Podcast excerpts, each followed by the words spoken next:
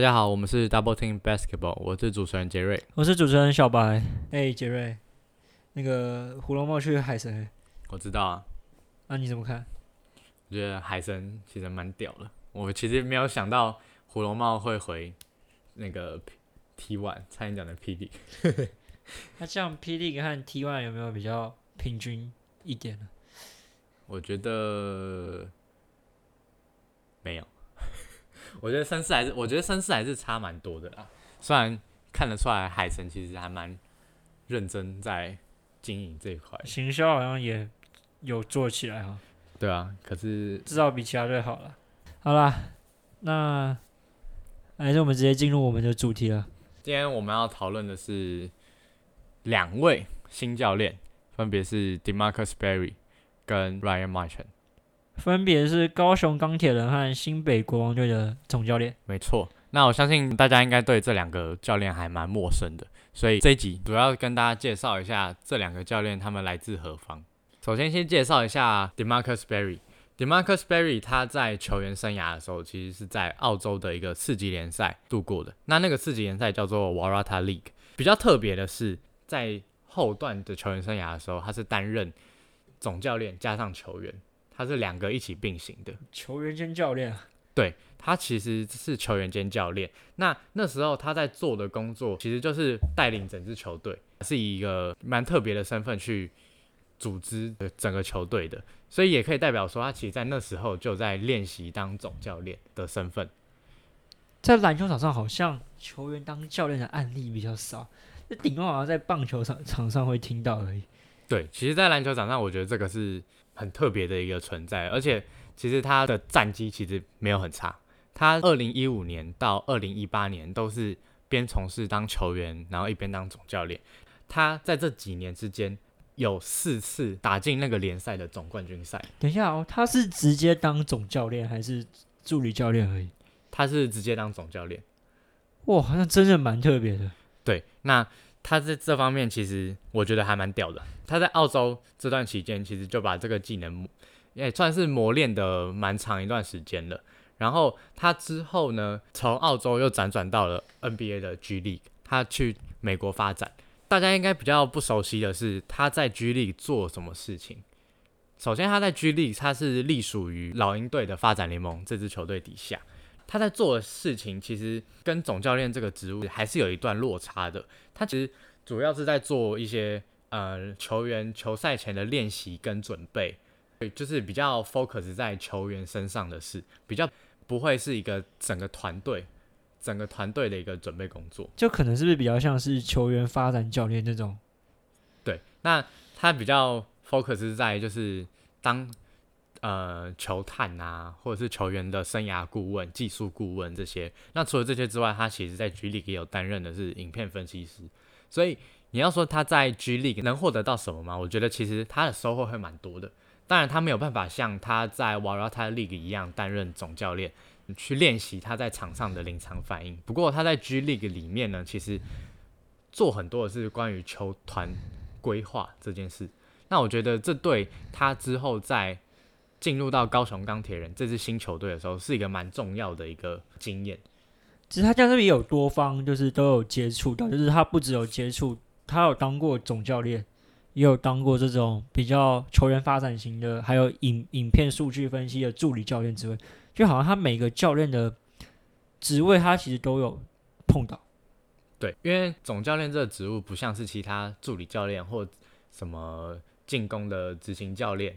防守执行教练这些比较专攻一个单项，那总教练他就比较像是他每一个层级每一个东西他都要会，因为总教练就是要统整整个球队嘛，所以其实他这些资历其实是蛮丰富蛮完整的，而且顺带一提的是，因为现在霹雳也还没开打嘛，那也可能才刚选秀完，那其实这时候 Demarcus Berry 他在美国。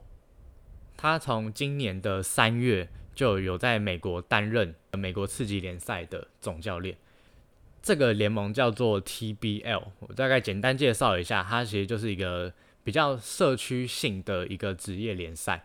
当然，他的球员不会到很强、很出色，不会有 NBA 等级的球员。不过他也毕竟也是一个职业联赛，所以我觉得啦，他在今年年初三月到现在，其实他在做的事情，也就是把最后总教练这个临场反应跟同整球队的这个技能，再做一个整合跟复习。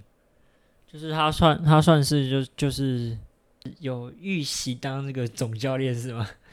对，我觉得是为高雄钢铁人做了一个蛮充裕的准备啊，所以其实可以蛮期待他在来到台湾之后对高雄钢铁人这支球队的帮助，我觉得是蛮 OK 的。我记得他在选秀的时候，其实他也是看了蛮多的球员的，虽然他可能比较不熟悉台湾的球员，不过我相信教练团一定有给他看很多影片跟重点的球员。以 Demarcus Berry 他担任球探啊。跟球员顾问这么多年的状况之下，我相信以他的经验，他挑选这些人一定都有他他的标准在，对，有他独特的眼光在，所以我们可以蛮期待高雄钢铁人在下一年他们的发展。然后 Demarcus Berry 他在他的执教生涯当中，其实是打蛮多呃 five out 或者是 four out 这种阵容的，所以他们的速度我觉得也会推得很快。那这跟高雄钢铁人之前说他们。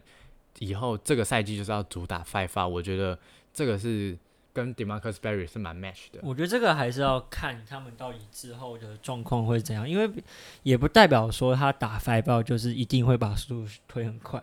像 NBA 的独行侠，他们也是打 five 可是他们其实 pace 算蛮慢的，就是很多人可能会以为 five 就是说一定是会打很快，然后阵容会很小。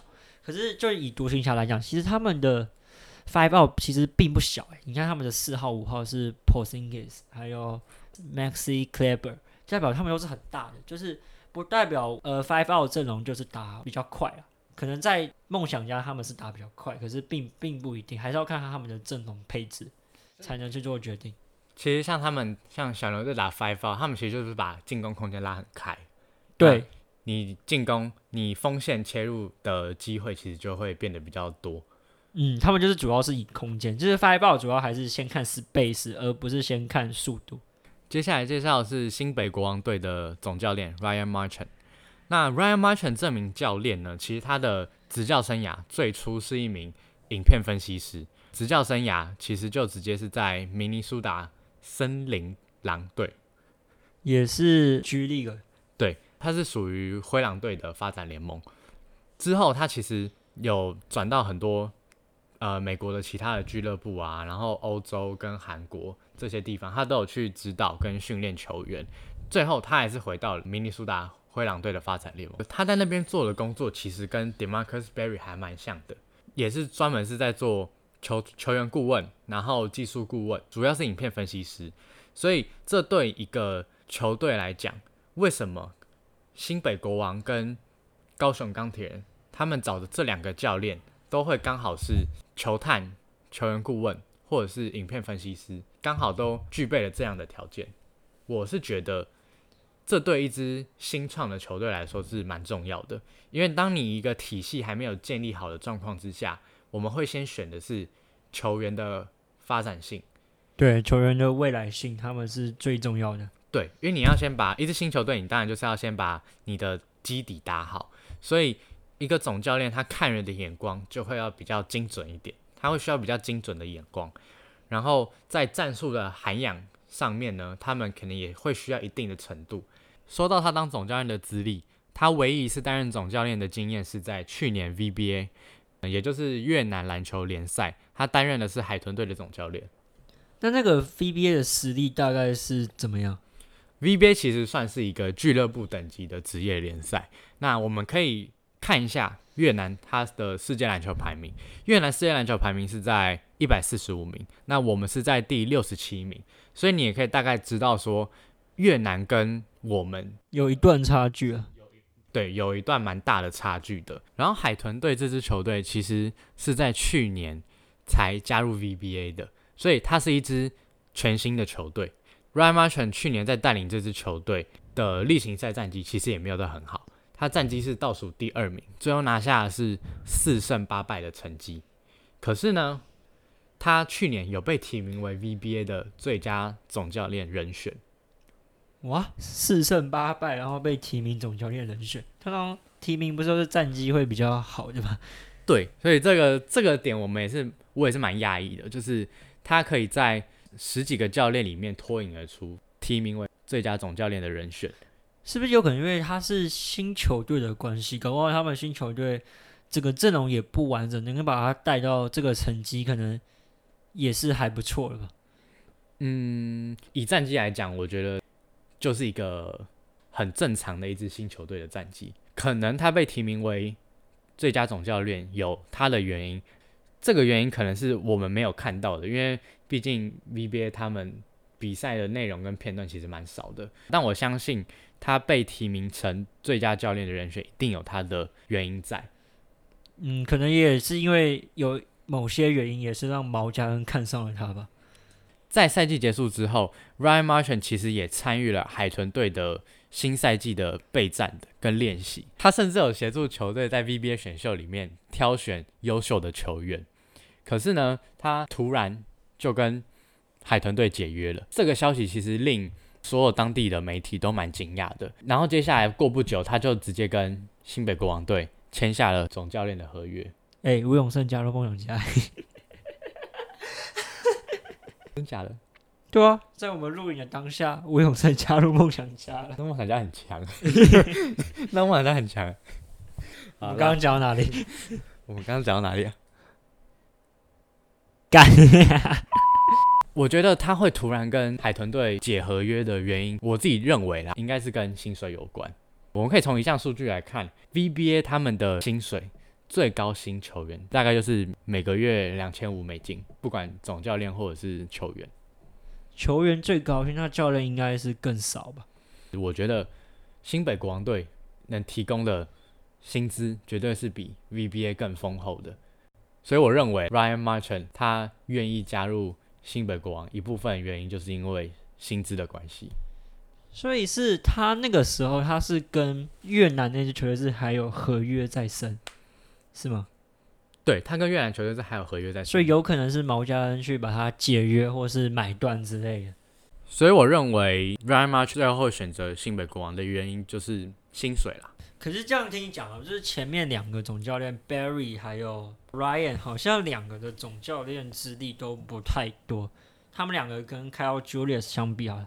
Kyle Julius 在来到台湾之前，他二零一四到二零一七，他其实是在加拿大国家篮球的联赛担任担任总教练。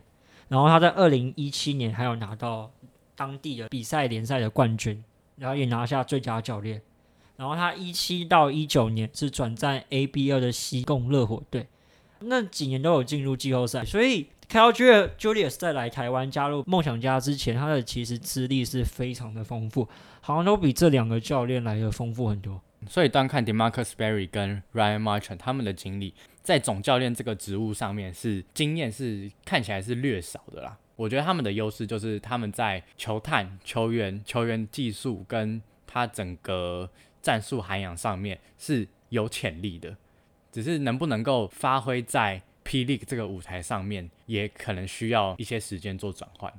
或许在新的球队，可能在第一年或第二，他最重要的并不是拼战绩，而是他是需要一个养成型的总教练，而不是一个可能偏战术设定型的总教练。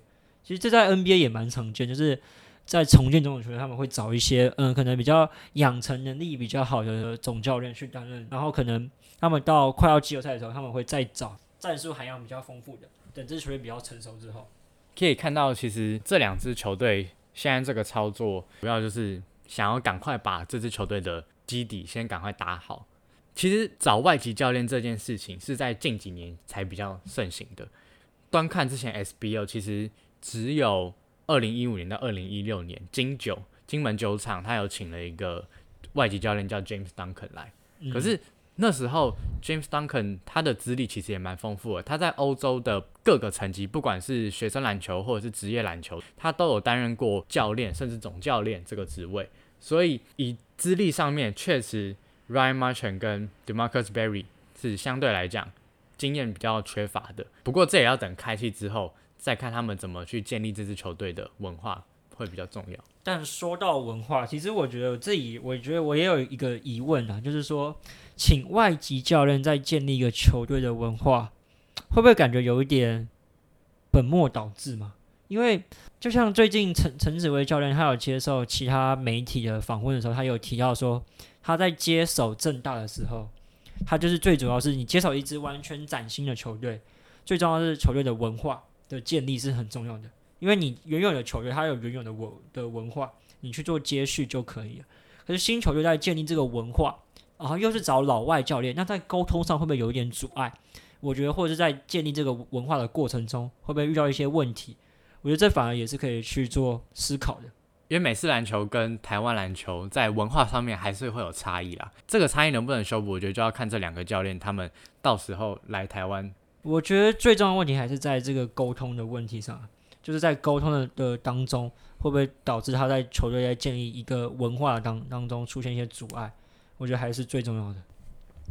那像领航员，其实他今年也换一个总教练，他是换郑志龙嘛？篮球博士郑志龙。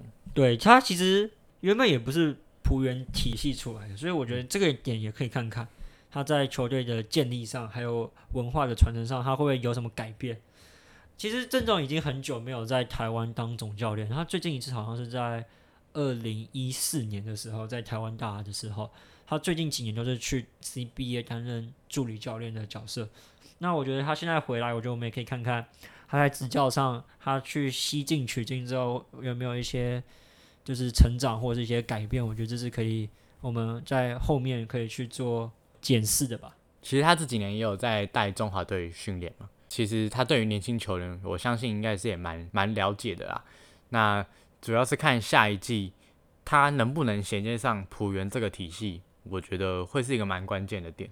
因为浦原他球队文化其实是已经建立了很多年的，像之前麦班达他也是从浦原的助理教练出来的，最后才接到总教练，然后也有带领浦原拿到好成绩。现在找了郑志荣进来。下一季可能浦原会有一个崭新的体系跟面貌也说不定，因为今年的代理总教练杨一峰也是从浦原的教练体系升上来的，对，所以我们就可以看啊，其实好像今年这样看有三支球队都是换新总教练的情况下，我觉得也可以蛮期待换了新教练之后能够带给球队什么新气象吧。那我们下一个主题我们要来看的是最近动作频频的 T One，我们先介绍一下 T One 的。选秀制度好，我相信这大家应该都是看的不飒飒吧。T one 选秀是在今年的八月九号来做举行嘛？它其实有点像是日本的指指名制的制度，可是又有点不太一样。他们的规定上还是有点不太一样。据他们的消息指出，是每轮选秀会有各球团同时提交一名的指定人选。如果那个球员只有一个球团指名，那那个球团就可以获得与球员的合约交涉权。可是如果有两个以上的球团同时指名同一个选手的话，那那个球员可以进行反选。可是像日本职棒应该是用抽签的方式，T one 比较是由球员可以做决定，说，诶，我想加入哪一个球团。没有获得球员指名的球员，他就会再次指名一个人，然后就是每轮都是这样子，直到球队最后放弃。所以根据新闻稿上面写说，他们是会选六轮嘛？那最多应该是六轮。所以他们六轮都要这样玩吗？不知道哎，可是感觉应该是这样，就是每一轮都是这样，就是第一轮他会等四支球队都都有选到人，再到第二轮，再到第三轮，然后看哪支球队先放弃，那他放弃了，他就不会再选。所以像今年，我觉得对球员来说是一个。拥有蛮多主导权的一年啦，就相对 Plus League 来讲，这个是如果你有被两支球团选到的话，你可以选择说，哎，我要进入哪一队？它相对的选择性会比 P League 多一点点，因为它是由球员去进行反选嘛。如果是他被两个球团的话，可如果你只被一个球团的话，那你就是你就只能去内队。而且今年有很多选手，他们其实是 P League 跟 T One 两边的选秀，他们都有报名。那也有些球员是。原本报了霹雳，最后他放弃霹雳选秀，去报名 T One 选秀。对，其实今年 T One 的选秀球员，我觉得不会比 Plus League 的深度或潜能、潜力差太多了。像是他们有谢亚轩，一个 UBA 最好的射手，还有阿巴西，阿巴西今年也是有巨大幅度的进步，也入选了中华队。然后魏家豪，辅仁大学的魏家豪，也是一个很好的地板控球。还有福大的飞人杨成汉，其实我觉得深度其实不会跟 Plus League 差非常的多了。然后有一个黑马，我觉得是可以注意的，就是一手大学的苏文如。其实苏文如其实是蛮被低低估的一位球员，可是他是一个在一手大学蛮重要的一个进攻重心，而且他也是打球很有斗性，在攻防也能发挥一定的水准。我觉得他可能是这一届选秀的黑马之一。你有没有发现今年很多？一手大学的球员都投入 T1 的选秀，呃，有可能是因为跟小娟姐有点关系啊，因为小娟姐加入高雄海神啊。像之前那个一手的吕威霆，吕威霆，他其实也是一个蛮热门的第一轮人选，只是他有参加过，对，因为他主要是他有参加过那个 SBO 选秀，然后他之前是落选的情况下，所以。依规定，他是可以不用再参加选秀，所以他就可以直接跟高雄海神队去签约。对，没有错。那我觉得高雄海神队他找来小娟姐，其实除了在地化之外，目标很明确啊，就是想要把高雄的人才留在高雄里面，也也是一个建立一个体系的一个传承吧。对，一三七高雄海神队，会变成这样吗？这样搞不好都有。对，就是一路从。国中、国中到高中到大学这些职业，对，所以这个也是一个算蛮完整的一个建教体系啊。如果他们要这样建立的话，因为其实领航员之前，呃，在浦原其实也有跟国体嘛，然后国体其实应该有跟南山，因为他也是有一个跟一个体系的合作。然后再像以前能人的球员，他其实也会进到玉龙，嗯然后在更早以前，可能台师大也是会跟达兴做合作，其实都会有这种类似。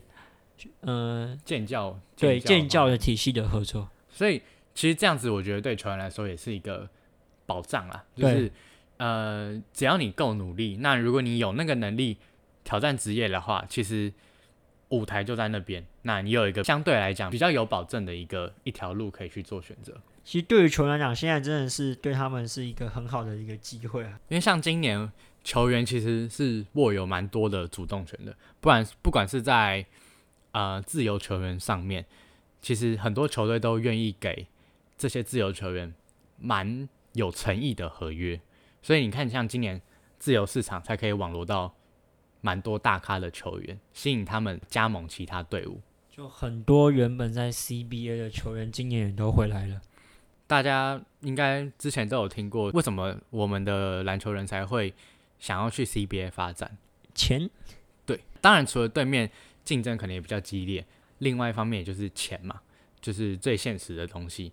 那像今年胡龙茂，他愿意回高雄，他愿意回台湾打球，其实也代表说高雄海神队给了蛮有诚意的一个合约。还有吴永胜刚刚也回到宝岛梦想家了。对，那不管哪一个联盟啦，你可以从这些球团的操作上面看得出来，其实他们是真的蛮有心在经营。台湾篮球这一块上面的，讲到球员今年拥有比较多的主动选择权，我们也可以看到今年报名霹雳选秀的球员，他们同时也会去报名 T1 选秀。那假设一个问题，他们同时被这两个联盟的球团选到之后，是不是可以主动去选择说我要跟哪个联盟去签约？我觉得这好像也没有一个很清楚的一个规定，所以我觉得也很难讲。这两个联盟因为没有什么共识嘛，所以他们在选秀的明文条例上面也没有讲到说，同时被这两个联盟选上之后，球员可以怎么办。但是以现阶段来讲，感觉是他们可以去选择说，我要跟哪个球队签约的。但像因为现在 T One 来讲，它的一些规定都还没很清楚，我觉得这可以看看后续的一些状况。其实我对 T One 的看法就是，先不要往他什么想要分杯羹的一个角度去想的话。就他也是在为一个篮球在尽一份心力。那当然，如果以市场机制的话，有两个联盟并不见得是一件坏事。那就看这两个联盟在市场竞争之下谁会脱颖而出。那当然，如果 T One 表现不好，那他当然自动也自然而然他也会被淘汰。所以我觉得，其实像我是没有对 T One 有太多的排斥啊。我觉得只要是为台湾体育运动好。我觉得我们就可以支持。但以下 T1 的步调，或者是在行销，甚至在宣传的节奏上，我觉得还是不如预期。可能唯一只有一个球队是高雄海神，目前是我觉得是比较好的。嗯，那联盟这方面感觉执行长的声音也都还没出来。那我觉得你可以迟来，但是你不要不来，这是我觉得是最重要的。像当初呃一开始领航员加入 Plus D 的时候，大家也把他们骂很惨，就是觉得说嗯怎么都没有动作。但我觉得以后面他们的行销动作，或是一一些在表现上面，我觉得大部分球迷也是给他们肯定的。